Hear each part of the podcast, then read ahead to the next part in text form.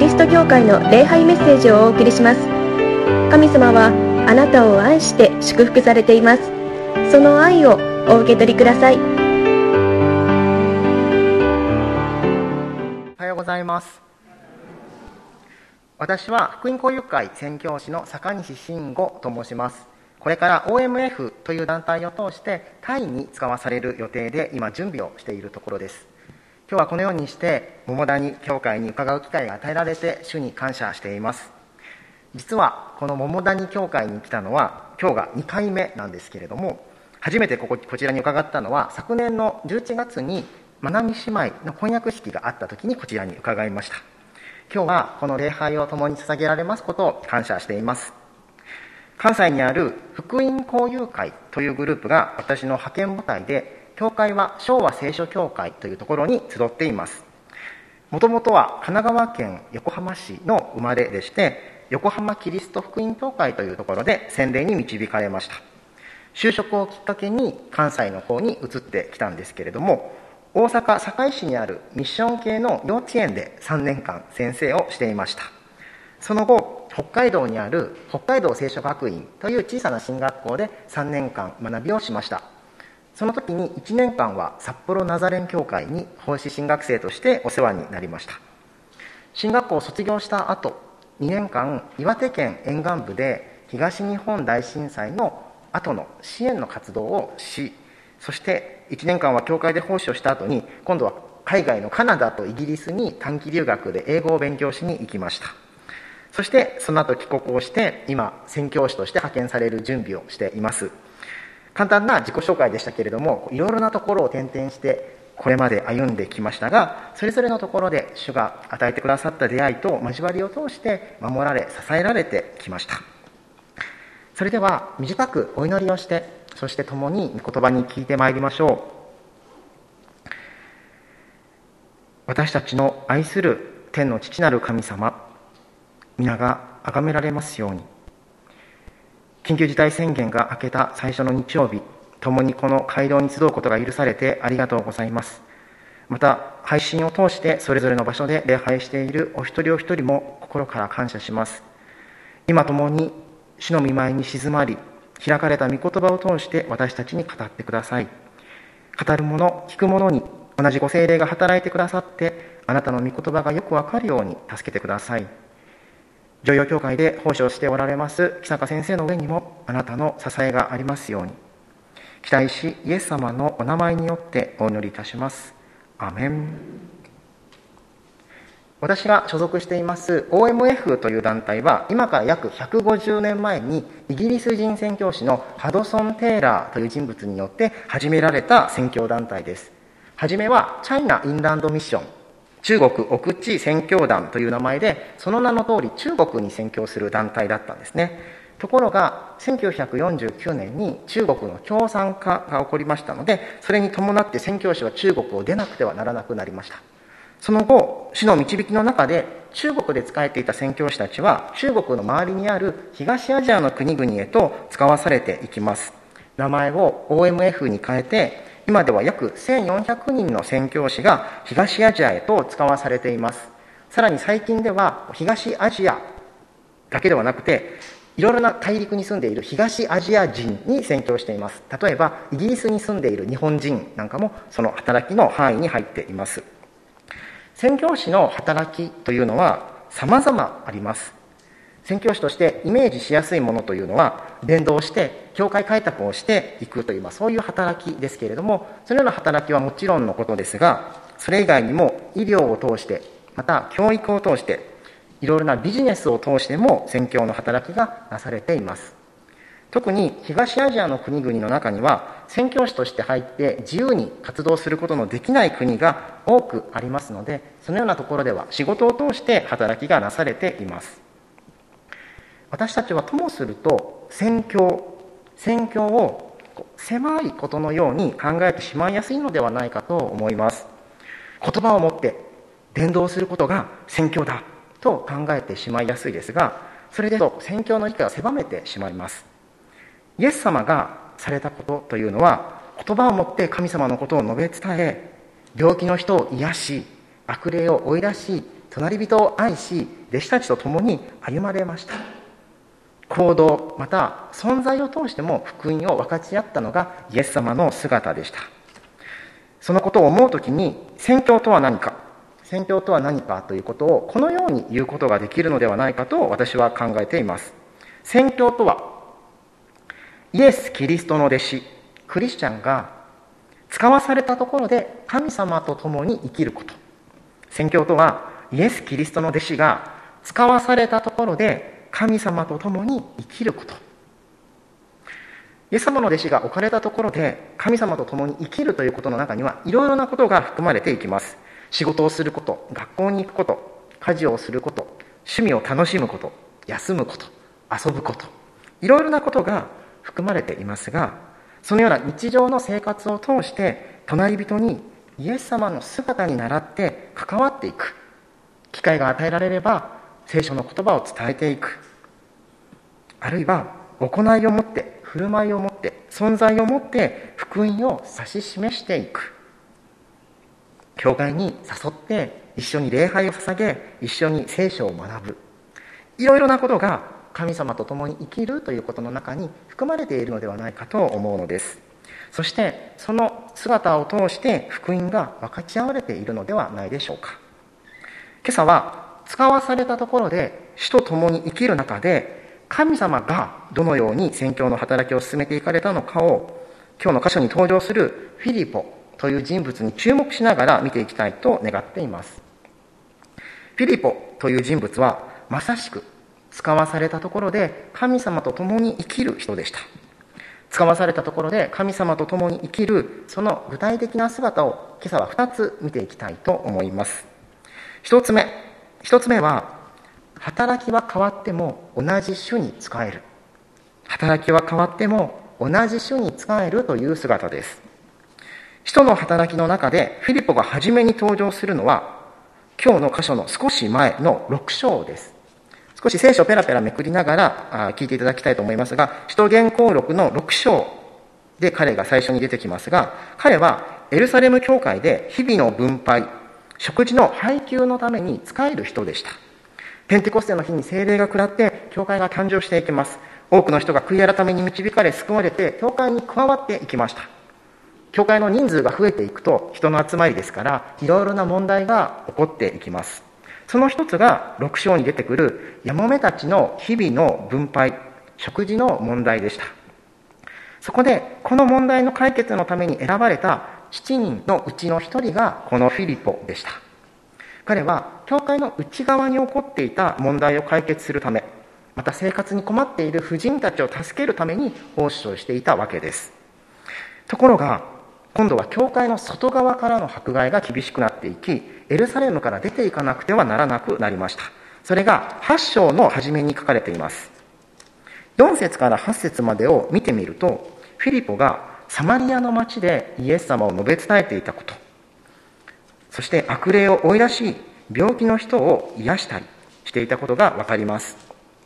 そしてその働きを通して信仰を持ち洗礼を受ける人が起こされていきました。以前はエルサレムで生活に困っている婦人を助けていたフィリポ。今度はサマリアに行って福音を語り汚れた霊を追い出し病気の人を癒していたわけです。場所も役割も変わっていく中にあってもフィリポは同じ種に仕えていました。そして今日の箇所に戻っていきますが26節26節を読みます。さて主の天使はフィリポにここを立って南に向かいエルサレムからガザへ下る道に行けと言った。そこは寂しい道である。フィリポはまた違うところに向かうことになりました。しかもそれは理解に苦しむ。人の目から見ると理解に苦しむ導きでした。これまでフィリポはエルサレムにいましたがエルサレムを逃れてエルサレムから北にあるサマリアに行っていたんですね。ところがまた南に戻る。しかも今いるサマリアではイエス様を信じる人が起こされている。豊かに用いられているところをわざわざ離れなくてはならない。次に行くようにと言われているところは寂しい道。荒野です。そんなところに一体何の必要があるというのでしょうか。けれども27節を見るとこう書いてあります。フィリポはすぐ出かけていった。フィリポはすぐ出かけていった。フィリポがその時どんな心境であったのかは記されていません。けれども彼は神様の導きに対して従順でした。言われた通りにすぐに出かけていった。働きの役割が変わったとしても場所が変わったとしても彼は変わらずに神様の言葉に聞き従い変わらない神様ご自身に仕える人物だったのです。私たちの主はご自身の働きのために弟子を使わされるお方です。そしてキリストの弟子たちは使わされたところで主と共に生き主に仕えていく。それが宣教です。私たちもまたそのように生きるようにと召されています。私たちの歩みを考えてみても変化がつきものであることに気づかされます。迫害によってフィリポはエルサレムを出なくてはならなくなりましたがある時は周りの状況が私たちに変化を求めてきます。まさに今コロナ禍にある私たちは生活の変化を外側から強いられています。けれども私たちの主は変わらないお方ですしあらゆる状況にあっても私たちはこの方と共に歩むことができます。あるいは私たちは年齢を重ねていくごとに変化が生じていきます。人生のあるタイミングには自ら決断をして新しい生活を始める時が来ます。進学就職転職結婚退職さまざまな人生の季節があります。その時々に私たちは神様に聞きながら決断をしていきます。自分の願った通りになったとしてもそうでなかったとしても新しいところで主に仕えていくことが主に従う者の生き方です。また今日の箇所に出てくるようにフィリポがサマリアから荒野に来たのと同じように特別な方法で導かれるというケースもあります。どうして今いるところをわざわざ離れてこちらに行くんですか？ということが私たちの歩みの中にまた教会の歩みの中にあるのではないかと思います。私自身もどうして幼稚園の先生を辞めて宣教師になるんですか？と聞かれたりあるいは日本を離れて何でわざわざ海外にまで行くんですか？と聞かれることもあります。幼稚園の先生が嫌になったとか日本が嫌いとかそういうことでは決してありませんが神様に祈り求めていく中で次の導きを示されて小さな一歩を重ねていった時に新しいところへと使わされるようにと導かれてきました。私たちの状況立場役割は目まぐるしく変わっていきます。けれども仕えているのは同じ主同じ神様です。働きは変わったとしても同じ主に仕える。そのことをフィリポの姿から教えられます。もう一つフィリポの姿から教えられることは委ねられた期間の中で目の前の人に仕えていくということです。委ねられた期間の中で目の前の人に仕えていく。その姿です。フィリポが神様に使わされた先にあったものは一人のエチオピア人違法人との出会いでした。この人はエチオピア人の女王、カンダケに仕える役人でした。このカンダケ、カンダケというのはエチオピアの女王の称号のことです。エジプトの王様がファラオですけれども、エチオピアの女王はのカンダケというふうに呼ばれていました。ピリポはこれまではエルサレムでヤモメたちに仕え、サマリアではたくさんの人たちに関わっていましたが、今度はたった一人、たった一人のエチオピア人に関わることになります。人数の多い少ないは問題ではありません。大切なことは神様が使わされたところで従順に誠実に仕えていくということです。29節から31節を読みます。29節から31節。すると霊がフィリポに追いかけてあの馬車と一緒に行けと言った。フィリポが走り寄ると預言者イザヤの書を朗読しているのが聞こえたので読んでいることがお分かりになりますか？と言った。宦官は手引きしてくれる人がいなければどうして分かりましょうと言い、馬車に乗ってそばに座るようにフィリポに頼んだ。御霊の声に従っていったフィリポは、イザヤ書を読んでいたエチオピア人の宦官の馬車に一緒に座ることになりましたこの宦官はイザヤ書の53章が一体誰について語っていたのかを知りたかったフィリポはこの箇所から始めてイエス様の福音を伝えました。35節には聖書のこの箇所から解き起こしてイエスについて福音を告げ知らせたとあります。どのくらいの時間だったでしょう？数十分それとも1時間いや数時間の出来事だったでしょうか？この宦官はイエス様のことを信じそして洗礼を受けることになりました。けれども水から上がってきたフィリポは主の霊によって連れ去られていきます。ほんのわずかの馬車の上での時間。それがフィリポに委ねられた時間でした。彼はこの委ねられた時間の中で目の前の人と関わったのです。たった一人たった一人ではありましたがそこには大きな意味がありました。フィリポ自身が意識していたかは分かりませんが宣教の働きが広がっていくためのさまざまな壁を越えていくことになっていきました。彼は地理的な壁民族的な壁を越えました。彼が伝えたのはエチオピア人アフリカの人違法人です。この宦官を通して福音は違法人の住む国へと地理的に広がっていくことになります。社会的に見るとこの人は女王に仕える政府の役人ですからその国に強い影響力を持つエリートと言われるような層に福音を伝えました。加えて彼が宦官であったということも大きな意味がありました。宦官というのは女王に仕えるために虚勢された人のことでありそのようなものというのは立法において主の集会に加わってはならないとされていました。しかし神様の御心というのは宦官も神様の民として加えられていくということだったのです。旧約聖書を一箇所共に開きたいと思いますが、イザヤ書の56章、イザヤ書の56章を共に開きたいと思います。旧約聖書の1154ページ、旧約聖書の1154ページになりますが、イザヤ書56章の4節から8節まで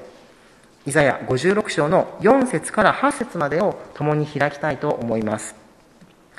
イザヤ書56章の4節と8節宦官という言葉、また違法人という言葉に注目しながら、この箇所を見ていきたいと思いますが、イザヤ書56章4節から8節イザヤ書56章4節から8節なぜなら、主はこう言われる。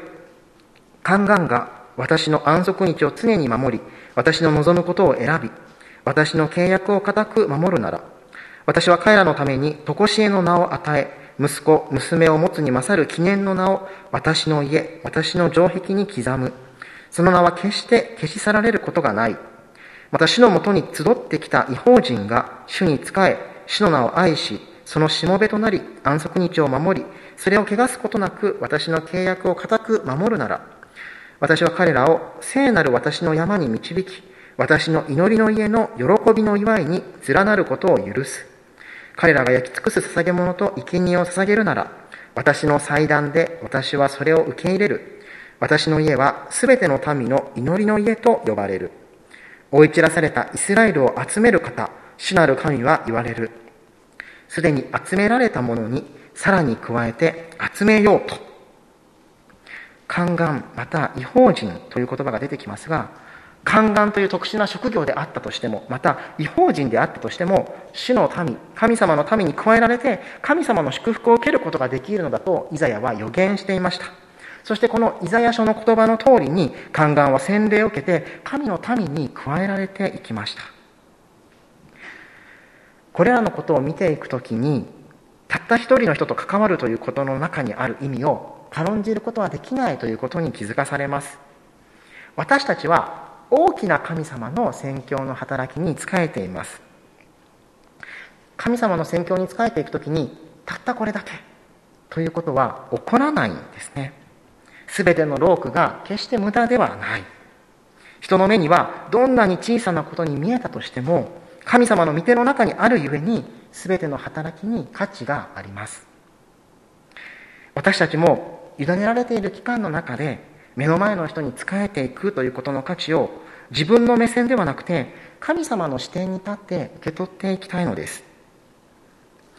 たった一人に関わることに何の意味があるだろうかと疑問に思えることが私たちの歩みにはあります。時にたくさんの人と関わって大きなことを成し遂げたいという成果主義が私たちに誘惑となっていくかもしれません。あるいはフィリポにとってのエチオピア人また宦官と関わることは今まで関わったことのないタイプの人と関わる勇気のいることだったかもしれません。こういう人苦手なんやなっていうことを思ったかもしれません。そうやって人と関わるのを避けてしまいやすい私たちがいるのではないかと思います。しかしフィリポはいろいろな壁を越えて仕えていきました。私自身もこのフィリポの姿から教えられています。これまでもいろいろな働きをしてきましたし肩書きも役割も変わってきました。けれども仕えていたのは同じ種です。私はこれからメコン川流域のタイ北部に住むミエン族。ミエン族という少数民族の中で仕えていきます。彼らはタイの文化だけではなくてミエン族の文化を持って彼らのミエン語という言語を使って生活をしています。1期4年間行くんですけれども4年間行って最初にすることは語学と文化を学ぶということです。予定では2年間まずタイ語を学んだ後に2年間ミエン語を学んでそして1回日本に帰ってきます。そしてまた1年間教会を訪問した後に2期目に向かっていくわけなんですがこれから4年間ひたすら語学を学ぶ文化を学ぶ何かを達成したとは到底思えないような地味な働きです。成果も見えにくいことだと想像します。けれどもそのような語学の学びであったとしても神様が出会わせてくださる方に関わり神様と共に生きる中で神様ご自身が宣教の働きを進めていってくださることを期待しています。ぜひ私の働きのことも覚えてお祈りに覚えていただきたいと願っています。そして目の前の小さなことに取り組む中で神様がどのように生きて働いておられるのかを分かち合うことができればと願っています。人の目にはどんなに小さなことに見えたとしても神様の御手の中にある宣教の働きがあるのだということを私たちは共に経験していきたいと願うのです。ここまで働きは変わっても同じ種に仕え委ねられた期間の中で目の前の人に仕えていったフィリポの姿を見てきましたが最後にこの宣教の働きの先にあるものは喜びであった。喜びであったということを確認しておきたいと思います。使徒の働きに戻ってきて使徒原稿録の8章39節。使徒原稿録の8章39節を読みます。8章39節。使徒原稿録8章の39節。彼らが水の中から上がると、主の霊がフィリポを連れ去った。宦官はもはやフィリポの姿を見なかったが、喜びにあふれて旅を続けた。喜びにあふれて旅を続けたとあります。フィリポに会う前の宦官は真理を求めていてもわからなかった。手引きしてくれる人がいなければどうしてわかりましょうとフィリポに向かって語ったあの言葉が思い出されます。けれど、あの時と今とでは全くの別人です。手引きをしてくれる人、フィリポに出会い、そして自分を救うことのできる方、イエス・キリストに出会ったのです。導いてくれたフィリポは目の前からいなくなりました。けれども、主イエスはこの宦官と共におられ、主イエスにある喜びが彼のうちに変わらずに溢れていきました。この喜び、喜びというのは宦官にとっての喜びというだけではなくて神様ご自身の喜びでもあります。ルカの15章には3つの例え話が書かれていますがいなくなった羊が見つかった時亡くなった銀貨が見つかった時放蕩していた息子が帰ってきた時に共通して一緒に喜んでくださいという喜びあ招きがありました。一緒に喜んでくださいという招きがありました。私たちの神様は私の喜びを一緒に喜んでくれないかと招かれるお方です。神様ご自身が救われた人があ失われた人が救われることを喜んでいます。またイエス様に出会った人もその救いの喜びをその救いの恵みを喜んでいます。そしてこの喜びの中に一緒に加わっていくようにと私たちは招かれています。宣教の働きには労苦が伴いますしがっかりするようなことが山ほど起こりますがこれが神様の働きであるゆえに私たちはそこに向かうことができ神様と共に喜ぶようにと招かれているのです。私たちこの教会に集められた一人一人は互いのために祈り合うということをします。祈ることを通しても私たちは神様の宣教に仕えることができます。私たちは互いの仕事のために祈ったり友人のために家族のために祈ることがあります。そして祈っている中で救われた人が起こされた時に共に喜びます。それが教会の姿ではないでしょうか。実は海外宣教の働きというのも互いのために祈り合うことの延長線にあることですね。海外に出ていく人というのは多くはないかもしれませんがそこに使わされていった人のために祈ることを通して私たちは海外宣教にも使えることができます。祈りを通してそこに加わり喜びを共にすることができます。教会の働きは多岐にわたります。海外選挙もあれば学生伝道もあったりまた被災地支援の働きもあったりいろいろな働きがあって私たちは全部を同じ温度で熱量で使えることはできません。けれどもそれぞれに対して違った使い方はできます。この分野においては祈りを通して使いよう。そしてこの分野では実際に私が出て行って使いようというふうに違った形で使えることができ共にロークし共に喜ぶことができます。もしかしたら働きの身をすぐに見ることはないかもしれません。あるいは他の人がこれまで頑張ってきたロープの実を自分が刈り取るかもしれません。どちらであったとしても私たちは大きな神様の宣教の働きに今日使わされていて生かされている。その事実にしっかりと立ちたいと思うのです。8章40節。8章40節を読みます。フィリポはアゾトに姿を現した。そしてすべての町を巡りながら福音を告げ知らせカイサリアまで行った。フィリポはまた次のところへと向かっていきました。その後の彼の人生もいろいろなロープがあったことでしょう。けれども、おそらく彼は行った先々で神様の宣教に仕え、神様の喜びを共に喜ぶ歩みを送ったと思います。使徒言行録の21章の8節9節で、再びフィリポの名前が出てきます。使徒言行録の21章の8節と9節にも彼の名前が出てきます。この21章の8節9節を見てみると、パウロたちがカイサリアに到着した時にフィリポの家に滞在したということが書かれているんですね宣教の働きに仕えていたパウロたちにとってもこのフィリポの存在は大きな助けと励ましとなったはずです。フィリポはパウロたちのために滞在する場所を提供しもてなすということを通しても宣教の働きに仕えていったのです。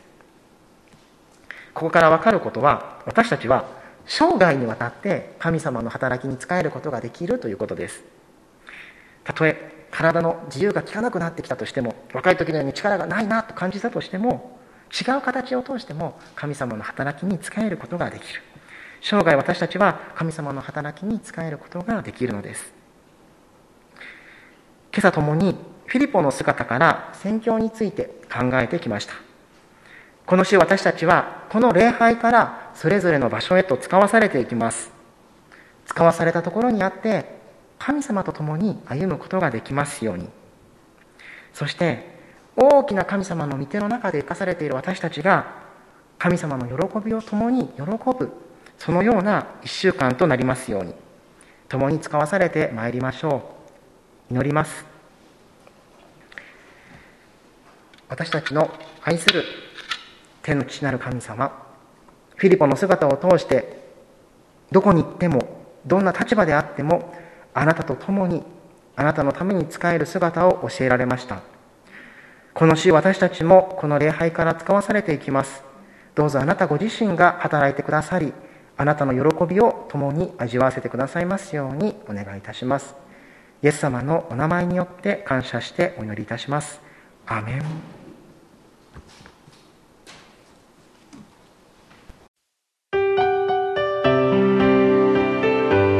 キリスト教会の礼拝メッセージを聞いてくださりありがとうございました。ご意見ご感想などを聞かせていただけると幸いです。神様はあなたが大好きで救ってくださいました。安心してお過ごしください。